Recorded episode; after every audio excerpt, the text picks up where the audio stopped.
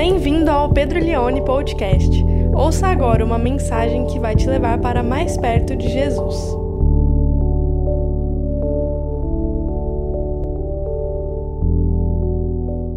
Eu quero ler Apocalipse capítulo 21. O tema da mensagem dessa noite é a cidade perfeita. Quantos gostariam de morar numa cidade perfeita? A cidade perfeita. A pergunta é: você está pronto para morar nela? Porque para morar numa cidade perfeita também tem que ser um habitante perfeito. Hoje eu quero falar sobre a Nova Jerusalém, e nós vamos ver a partir do verso 1 até o versículo 8, e diz assim a palavra de Deus: Então vi um novo céu e uma nova terra, pois o primeiro céu e a primeira terra tinham passado, e o mar já não existia vi a cidade santa, a nova Jerusalém, que descia do céu, da parte de Deus, preparada como uma noiva, adornada para o seu marido. Ouvi uma forte voz que vinha do trono e dizia: Agora o tabernáculo de Deus está com os homens, com os quais ele viverá. Eles serão os seus povos. O próprio Deus estará com eles e será o seu Deus ele enxugará dos seus olhos toda lágrima. Não haverá mais morte, nem tristeza, nem choro, nem dor, pois a antiga ordem já passou. Verso 5: Aquele que estava sentado no trono disse: Estou fazendo novas todas as coisas. E acrescentou: Escreva isso, pois essas palavras são verdadeiras e dignas de confiança. Disse-me ainda: Está feito eu sou o Alfa e o Ômega, o princípio e o fim. A quem tiver sede, darei de beber gratuitamente da fonte da água da vida. O vencedor herdará tudo isso, e eu serei o seu Deus, e ele será o meu filho. Mas os covardes, os incrédulos, os depravados, os assassinos, os que cometem imoralidade sexual, os que praticam feitiçaria, os idólatras e todos os mentirosos, o lugar deles será no lago de fogo que arde com enxofre, e esta é a segunda morte. Tem um filme chamado O Show de Truman. Esse filme é de 1998, é do Jim Carrey. É, é o primeiro filme que o Jim Carrey fez que não era comédia, era um drama. E esse filme retrata a cidade perfeita. Nesse filme, o Jim Carrey, ele tem uma família, ele tem um trabalho, que se eu não me engano, ele faz é, corretagem de imóveis, e o dia dele é um dia tranquilo, não acontecem grandes emoções, grandes problemas, e nesse filme, a cidade é mostrada como algo muito, é, muito organizado, algo muito simétrico, que não há nenhum problema, é uma cidade muito tranquila. E tem uma cena do filme que retrata muito emblematicamente isso, que quando ele sai de manhã, ele encontra o vizinho e o vizinho diz: "Bom dia", todos os dias. E se eu não te ver de novo, boa tarde e boa noite. Todos os dias acontece isso. E o Truman está vivendo nessa realidade, nesse mundo perfeito, ou nessa cidade perfeita. O que ele não sabe é que essa cidade perfeita, na verdade, é um grande reality show. Ele está sendo assistido ah, por bilhões de pessoas em todo o mundo, pessoas no Japão estão assistindo e estão acompanhando a vida dele desde quando ele era um bebê, porque ele foi colocado nesse reality show sem saber que fazia parte daquilo e para ele aquele era o mundo, aquele, é, aquilo era uma cidade, aquilo era a perfeição até o sol, até a, a, chuva, as estações, o frio, o calor, tudo era regulado por meio de máquinas, por meio de equipamentos, porque a cidade, na verdade, ela ficava dentro de um grande estúdio em Hollywood. E essa cidade perfeita é uma cidade teoricamente perfeita, mas que não é verdadeiramente perfeita, porque foi produzida por homens. É interessante porque Truman é a junção de duas palavras em inglês que significa homem verdadeiro, que é uma sátira, porque na verdade tudo aquilo que ele está vivendo é uma mentira, tudo aquilo que ele está vivendo é algo falso, é algo fake.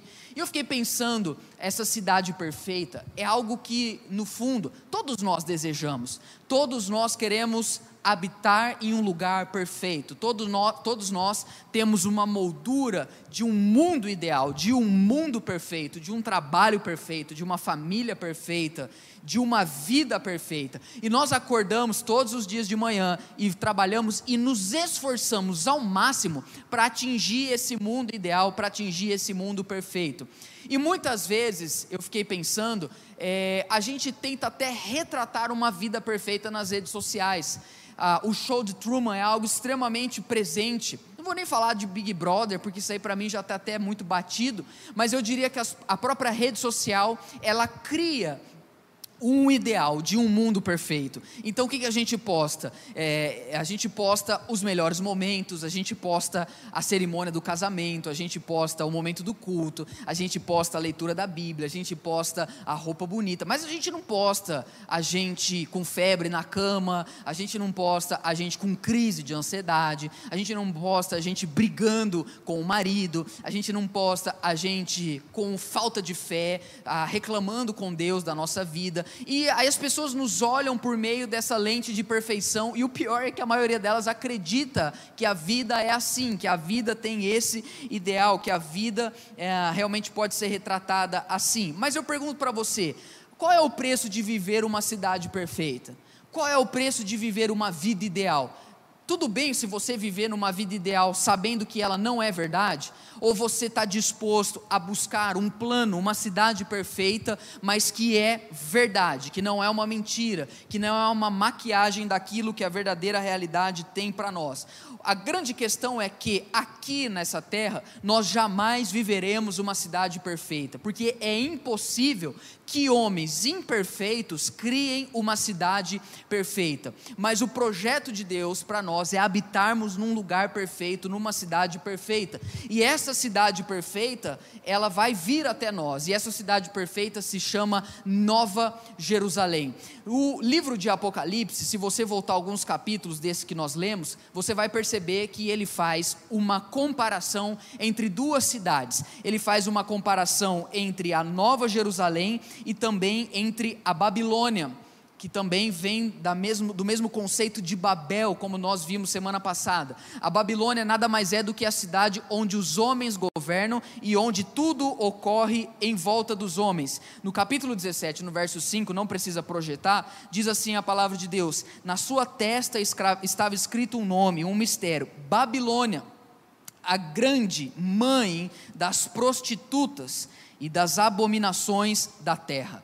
O apóstolo João, ele vai fazer essa comparação entre uma cidade imperfeita e uma cidade perfeita. Mas ele vai fazer isso representando cada cidade como duas mulheres. Babilônia é a grande meretriz ou a grande prostituta, a mãe de todas as cidades do homem, dos homens, e isso era uma não era uma indireta, era uma direta para Roma, na época do apóstolo João. Mas a nova Jerusalém vai ser comparada como uma noiva, mas não uma noiva qualquer, como a noiva de Cristo. E eu queria falar hoje de um tema impopular. Eu queria pregar hoje sobre a nova Jerusalém é, é, interessante porque pouco se fala sobre a eternidade, pouco se fala sobre a Nova Jerusalém. E, na minha opinião, a razão disso é porque nós queremos as coisas dessa terra.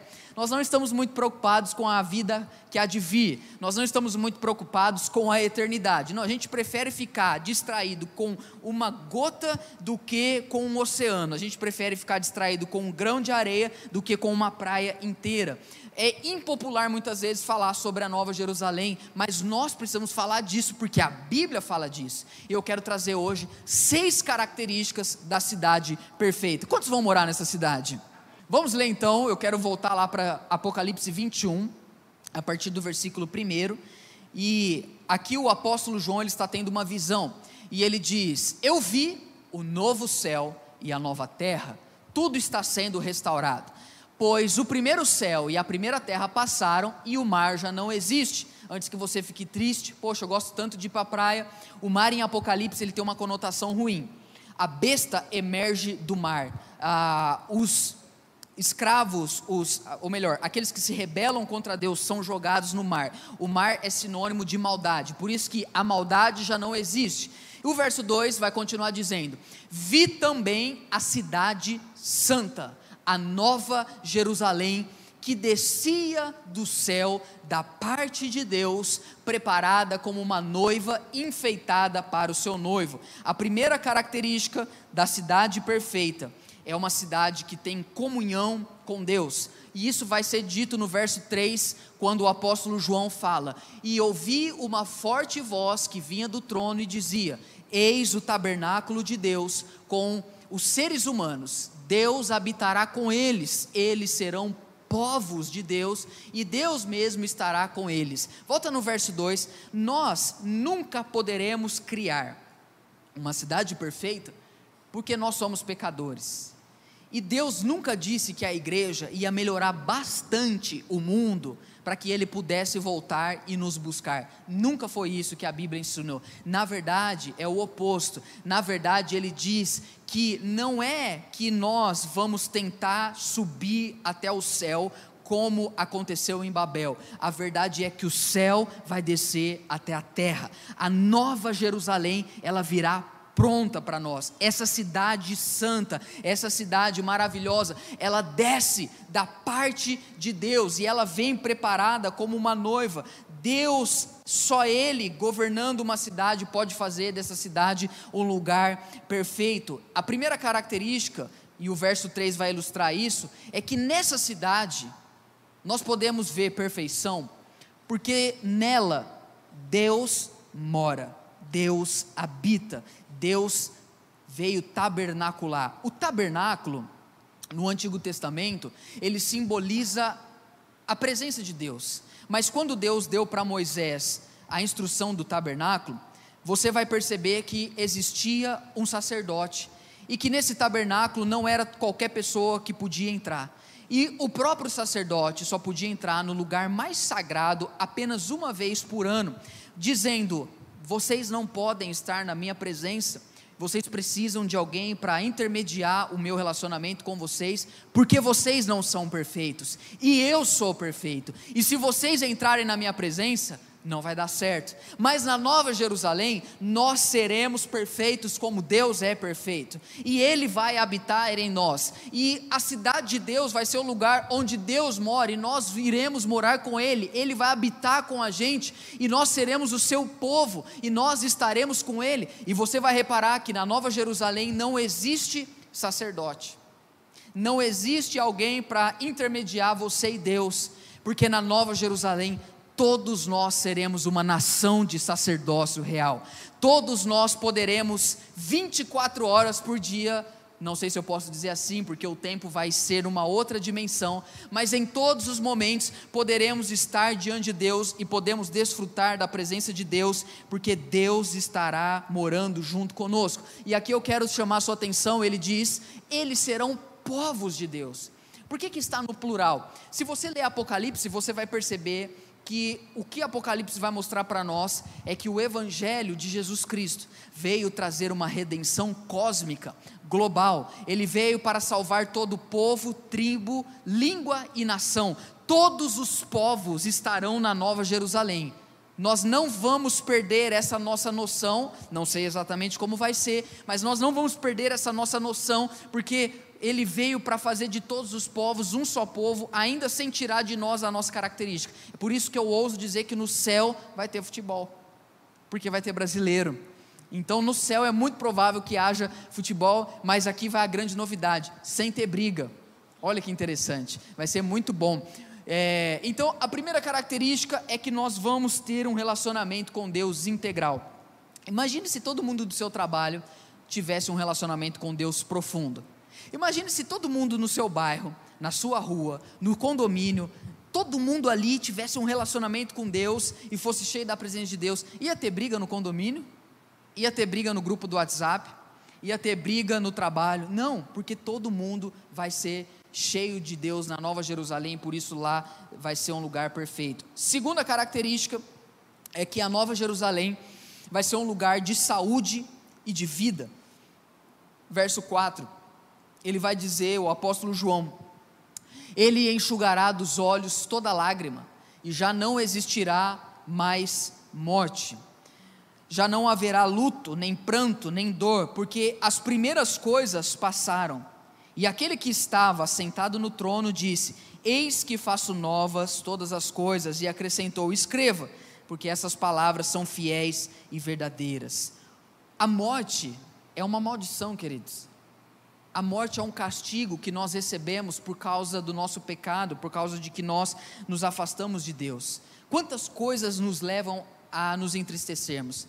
Às vezes a gente começa uma semana bem, segunda-feira, tá tudo indo bem no trabalho, tá tudo indo bem em casa. De repente lá para quarta-feira você descobre alguma coisa, alguém falou alguma coisa e aí aquilo ali já mexe com você e eu não sei você, fora os momentos que você está triste e não sabe nem o porquê você está triste. Você já viveu isso? Você sente uma angústia, você sente uma tristeza, você sente um gosto amargo na boca, ou você não sente o sabor da comida, você se sente ansioso, não tem nada para acontecer, é, e aí, às vezes, você tem dor de cabeça, às vezes você tem dor nas costas, sabe?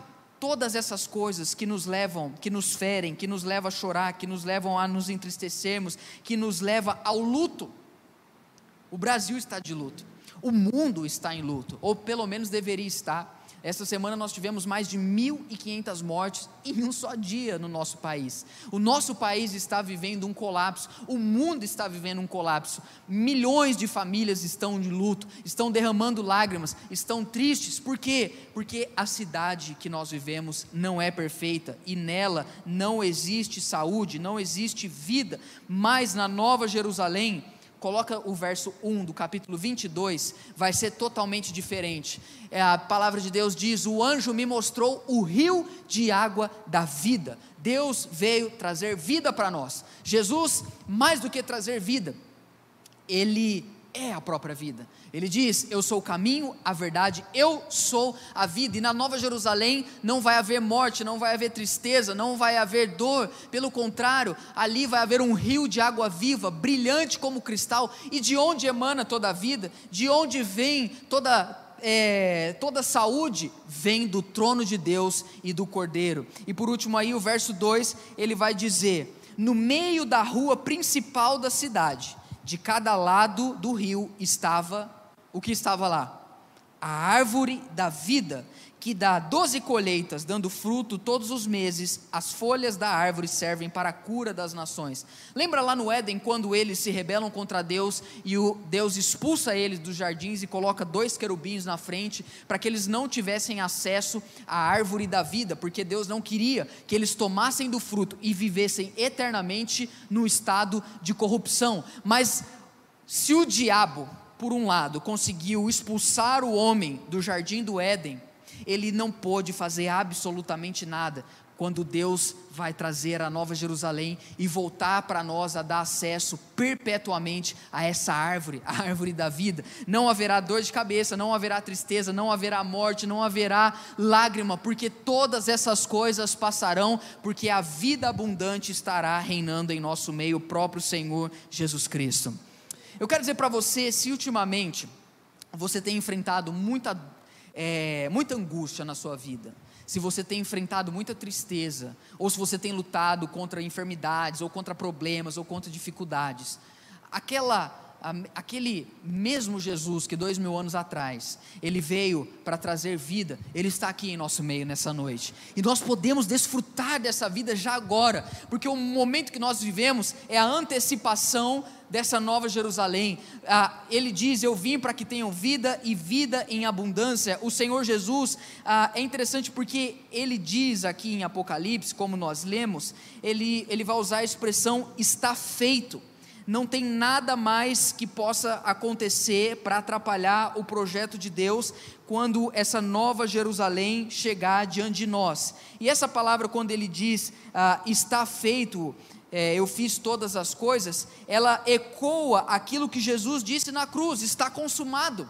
Quando ele diz está consumado, quer dizer que nada pode impedir essa vida de Deus de chegar até nós. Quantos precisam dessa vida de Deus?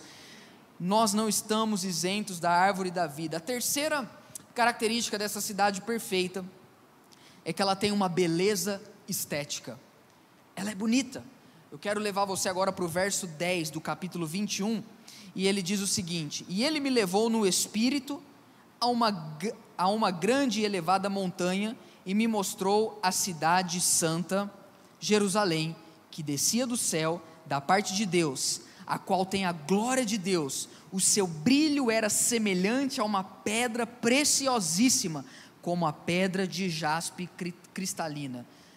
A cidade perfeita, ela é muito bonita. Eu estou assistindo um seriado, não sei se você talvez você já assistiu, talvez você conhece, é o The Crown. Ele fala sobre a história da coroa britânica, narra ali a, a, a vida da rainha Elizabeth, que esse ano agora vai é, completar 342 anos reinando em vida. E esse seriado, eu estou muito assim, eu fico muito empolgado de assistir ele, porque é muito bonito. É, é o figurino, as roupas que eles usam sabe? O castelo aparece ali, aí eles estão conversando dentro de uma sala, assim, com um papel de parede maravilhoso, muito mais bonito que aquele que você e eu colocamos na nossa casa.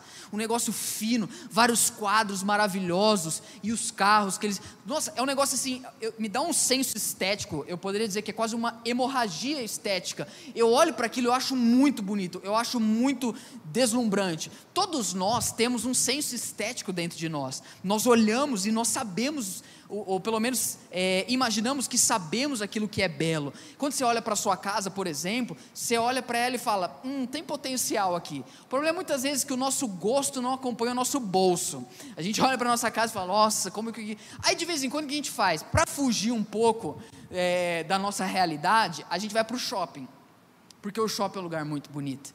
E o shopping é um lugar fechado e que retrata bem esse senso estético que nós temos. Bom, porque o shopping, primeiro, tem que ser o Ribeirão, né? Porque tem outros que não dá. Mas você vai no Ribeirão Shopping, aí você entra ali, é tudo perfeito.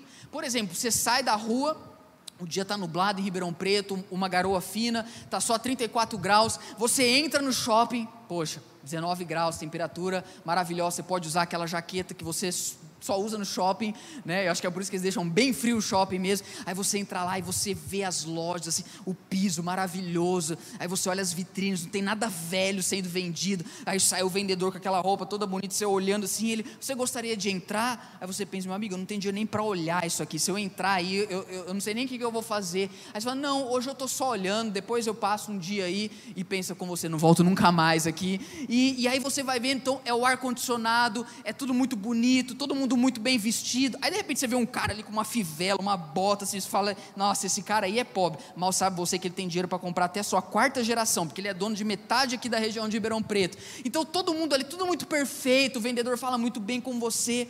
Eu não sei se você sabe, mas o shopping é tão perfeito que no Natal aqui em Ribeirão até neva e aí cai uma neve assim muito branca, tem o Papai Noel que vem lá do Polo Norte, e a gente gosta. É um lugar seguro, tem um segurança na porta, o seu carro está no estacionamento. Por que, que a gente gosta de lá? Porque quando a gente entra lá, a gente esquece que a gente é pobre, que a gente é miserável, que tem um, um negócio pingando na nossa casa. Nós ansiamos pela beleza estética, nós desejamos isso.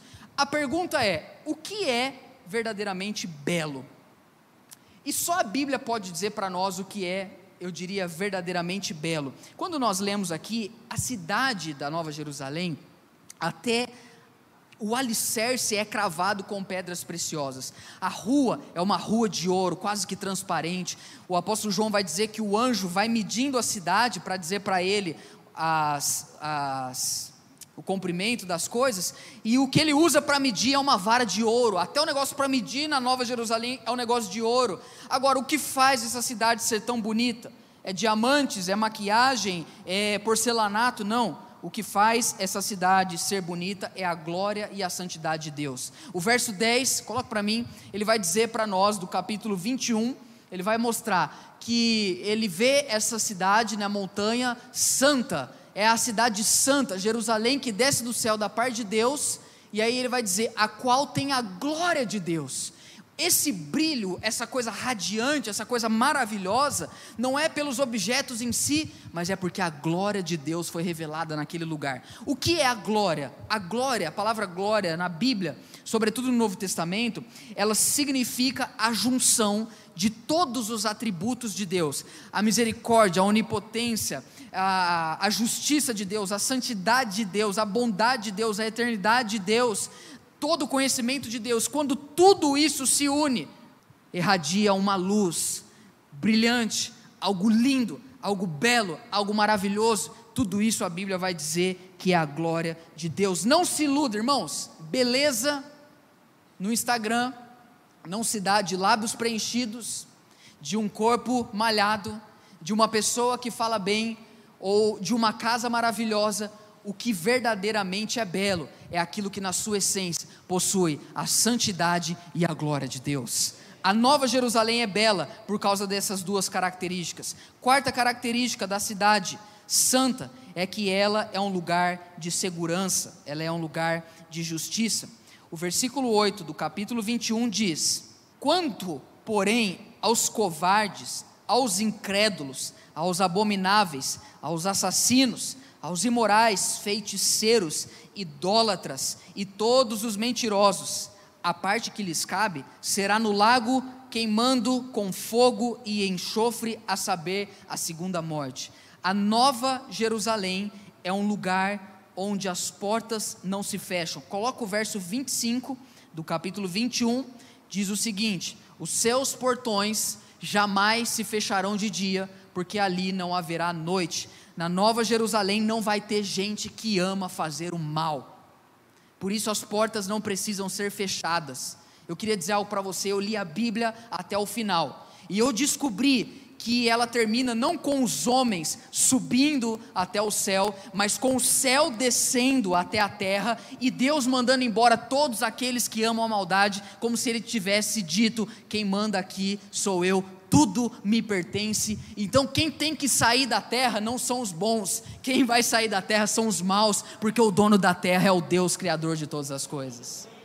Os maus que vão embora, eles que serão lançados no lago de fogo, eles que serão condenados, porque eles não possuem a justiça de Cristo, e nós estaremos lá com as portas abertas, não porque somos pessoas boas, mas porque descobrimos que somos maus e que por isso precisamos de um Salvador. E como nós entramos lá quando nos rendemos ao Senhor? Quinta característica dessa cidade santa, ela é um lugar de utilidade e de propósito. Sabe, muitas vezes as pessoas pensam no céu como um lugar tedioso. Poxa, o que eu vou fazer no céu, cara? O que eu vou fazer no céu? Eu vou ficar lá, ficar lá cantando. Não aguento cantar três músicas no louvor. Imagina eu ficar cantando lá o dia inteiro, adorando a Deus, todo mundo. Nossa, Gente, se vocês. É que aqui na Igreja Vida não tem isso. Mas se vocês acham que o, a, o ministro do louvor pede para você cantar dez vezes o refrão, no céu vai ser um milhão de vezes. Vamos lá, de novo. E não vai ter o pastor assim, ó, lá embaixo. Gente, tá lá. Chega, chega, acabou o tempo. Vamos lá, mais uma vez. E aí chama alguém agora. Ó, vou chamar aqui, ó, para dar a saudação. Meu outro irmão para dar a palavra também. Vai ser um culto que não vai terminar nunca mais. Falei de manhã que os, os irmãos da Assembleia vão gostar muito do céu. Mas uh, eu, eu fico imaginando, será que vai ser isso, céu? Aquele lugar que a gente fala, meu, que hora que acaba esse culto, cara? Eu não tenho mais, eu não aguento mais ficar aqui, eu não aguento mais essa música. E aí você lê Apocalipse e fala que vai ficar falando, Santo, Santo, Santo é o Senhor dos Exércitos santo, santo. Imagina, o cara já morreu ali, já ficou entediado. O céu não é isso. O céu é um lugar de propósito, o céu é um lugar de utilidade, é um lugar onde nós vamos ter as nossas atividades. Quem gosta de ficar em casa um dia para descansar? Cara, é muito bom, não é? Domingo, por exemplo, domingo é aquele dia que você fica em casa e não faz nada. Agora fica dez dias em casa sem fazer nada. O ano passado a gente ficou três meses quase na quarentena, porque a gente, o cara já está quase pagando para trabalhar. O cara está precisando aí para trabalhar? Não, não tem. Não, cara, eu pago para você, posso trabalhar aqui na sua empresa. Porque a gente, nós somos seres de movimento. A gente tem que ter um propósito, a gente tem que fazer algo. O nosso trabalho aqui na terra é imperfeito. Não sei se você já percebeu isso. Tem dias que você chega do trabalho e você fala: Meu, nossa, foi muito bom hoje.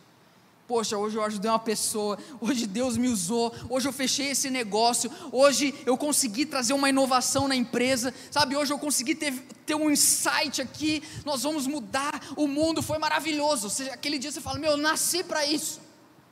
Mas, meu irmão, tem dia que você chega do trabalho, ou desliga o seu computador, como se você, se você trabalha de home office, e você pensa, que dia terrível que coisa horrível, porque o nosso senso de serviço e de propósito aqui nessa terra, ele está misturado com o pecado e produz muitas vezes espinhos e abrolhos naquilo que nós queremos colher, mas no céu não vai ser assim. O capítulo 22, no verso 3, o apóstolo João ele vai dizer: lá não haverá maldição nenhuma. Lá não vai ter nenhum tipo de dificuldade nos nossos afazeres. E mais do que isso, o trono de Deus e do Cordeiro estará na cidade, e os seus servos os servirão. Nós vamos contribuir no desenvolvimento da Nova Jerusalém. Você não entendeu errado. Porque quando Deus criou Adão e Eva no jardim, o que, que ele falou para eles? Ó, oh, eu te dei o jardim, agora vocês vão criar cultura.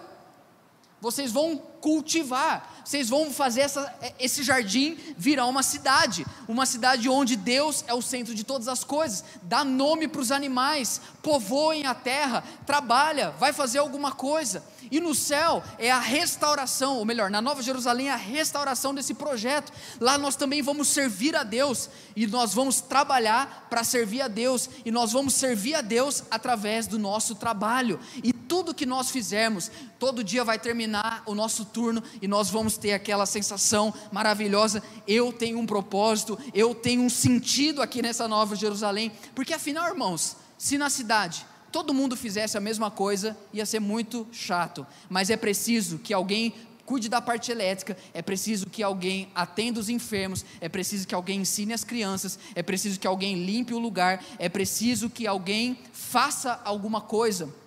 E na Nova Jerusalém, Deus nos dará funções e serviços que não são apenas trabalho para a gente sobreviver.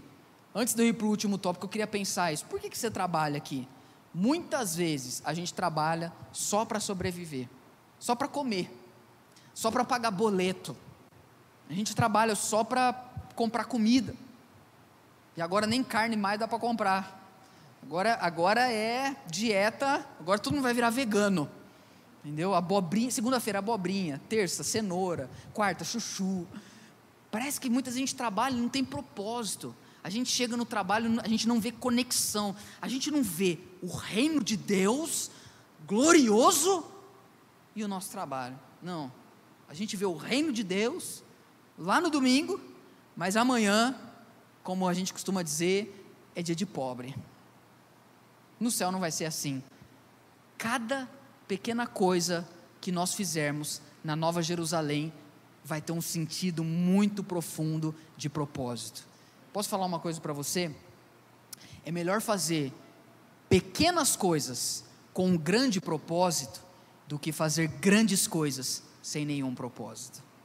A grandeza do que você faz não está na atividade em si, não é o que você faz, mas é para quem você faz. E você e eu amanhã, sabe para quem nós vamos trabalhar? Para o Rei da Nova Jerusalém.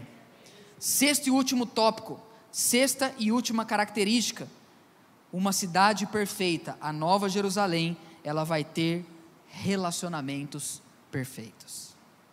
Porque coloca para mim verso capítulo 22, verso 4. Porque o que é uma cidade senão as relações entre os homens?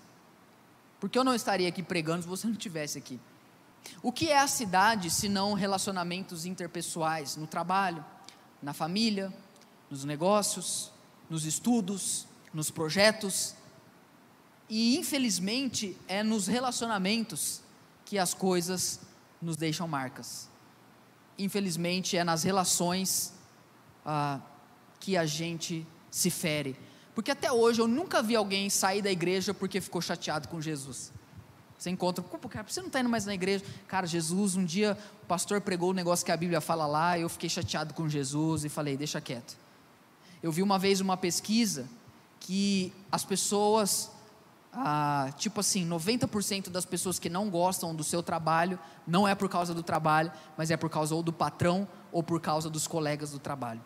E desde o início, os seres humanos, por causa do pecado, ferem uns aos outros. Você sabe que o primeiro casal, ou a primeira dupla de irmãos, um matou o outro. Caim matou Abel, os filhos de Adão e Eva. E Deus chega para Caim e fala: o negócio é o seguinte: a terra está clamando o sangue de Abel. O que, que você fez? Porque ele é como você.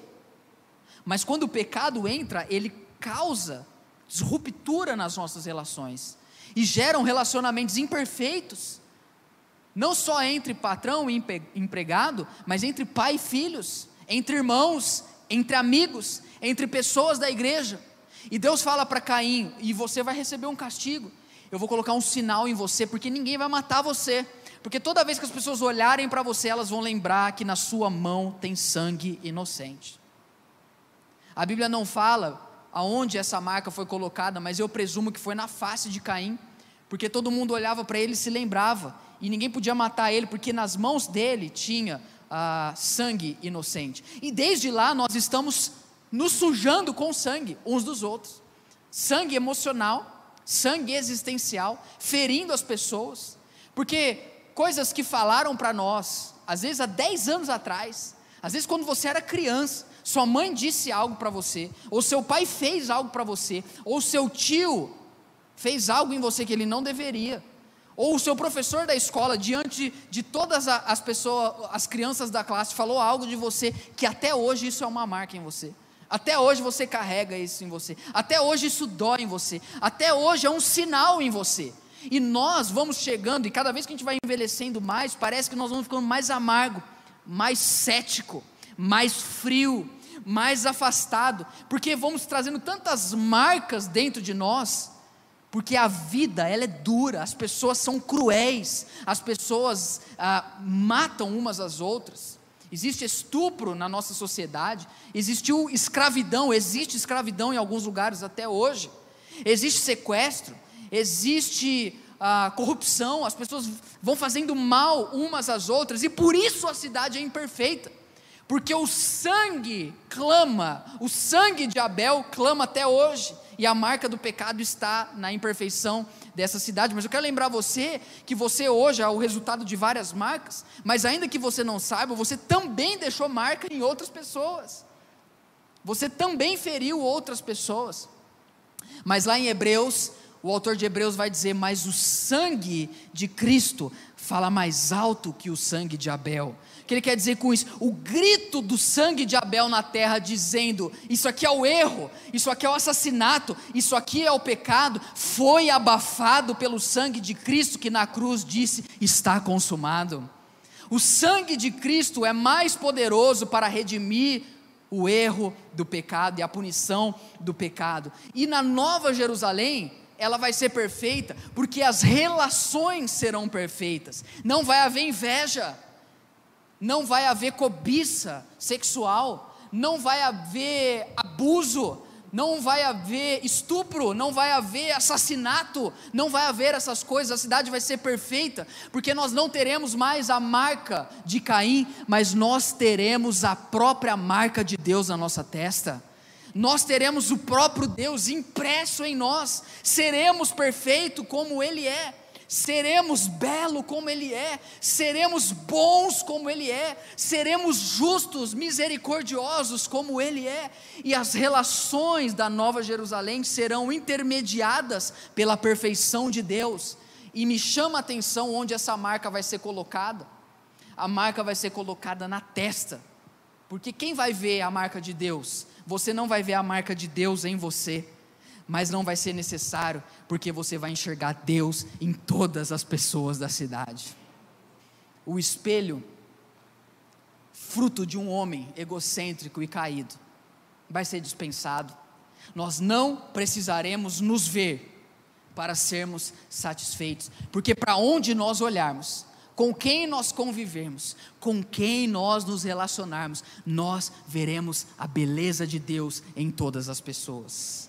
Essa é a cidade de Deus. Esse é o lugar que nós que nos está destinados. Eu quero terminar a série de mensagens dizendo para você o seguinte: a sua e a minha vida deve haver como propósito trazer os sinais da Nova Jerusalém para Ribeirão Preto. A sua e a minha vida, nós, igreja, estamos sendo preparados pelo noivo, estamos sendo adornados por ele. Nós somos esse povo da Nova Jerusalém. Quantos pertencem a essa cidade? Por isso, não se sinta mal quando você olhar para essa terra, quando você olhar para esse mundo e você se sentir como que um peixe fora d'água. Não ao chegar no seu trabalho, veja que 90% das pessoas querem o mal ou não procuram fazer o bem, e você olha para aquilo e você pensa: não é possível, será que só eu estou errado? Não, não é você, não sou eu, porque se nós somos cidadãos da Nova Jerusalém, essa terra nunca vai ser um lugar que a gente tem apego, essa terra nunca, essa injustiça, essa miséria que é essa terra, essa, essa separação, essa guerra ideológica, essa guerra existencial, essa guerra comercial, esse desejo ávido pelo lucro, esse desejo idólatra pela beleza, esse desejo idólatra pela grandeza, isso não nos pertence, isso não deve nos atrair, porque a nossa cidade é a cidade de Deus, é a nova Jerusalém, lá é o nosso lugar, nós aqui somos peregrinos, somos forasteiros, mas por que, que Deus não nos tirou daqui? Porque nós somos o povo que Ele escolheu para trazer os primeiros sinais da Nova Jerusalém. Por isso, irmãos, trabalhe, ganhe dinheiro, faça negócios, constitua família, tenha filhos, crie filhos, abra empresa, cuide de você, cuide dos seus, frequente a igreja, faça tudo isso por um só propósito: trazer os sinais da Nova Jerusalém para Ribeirão Preto.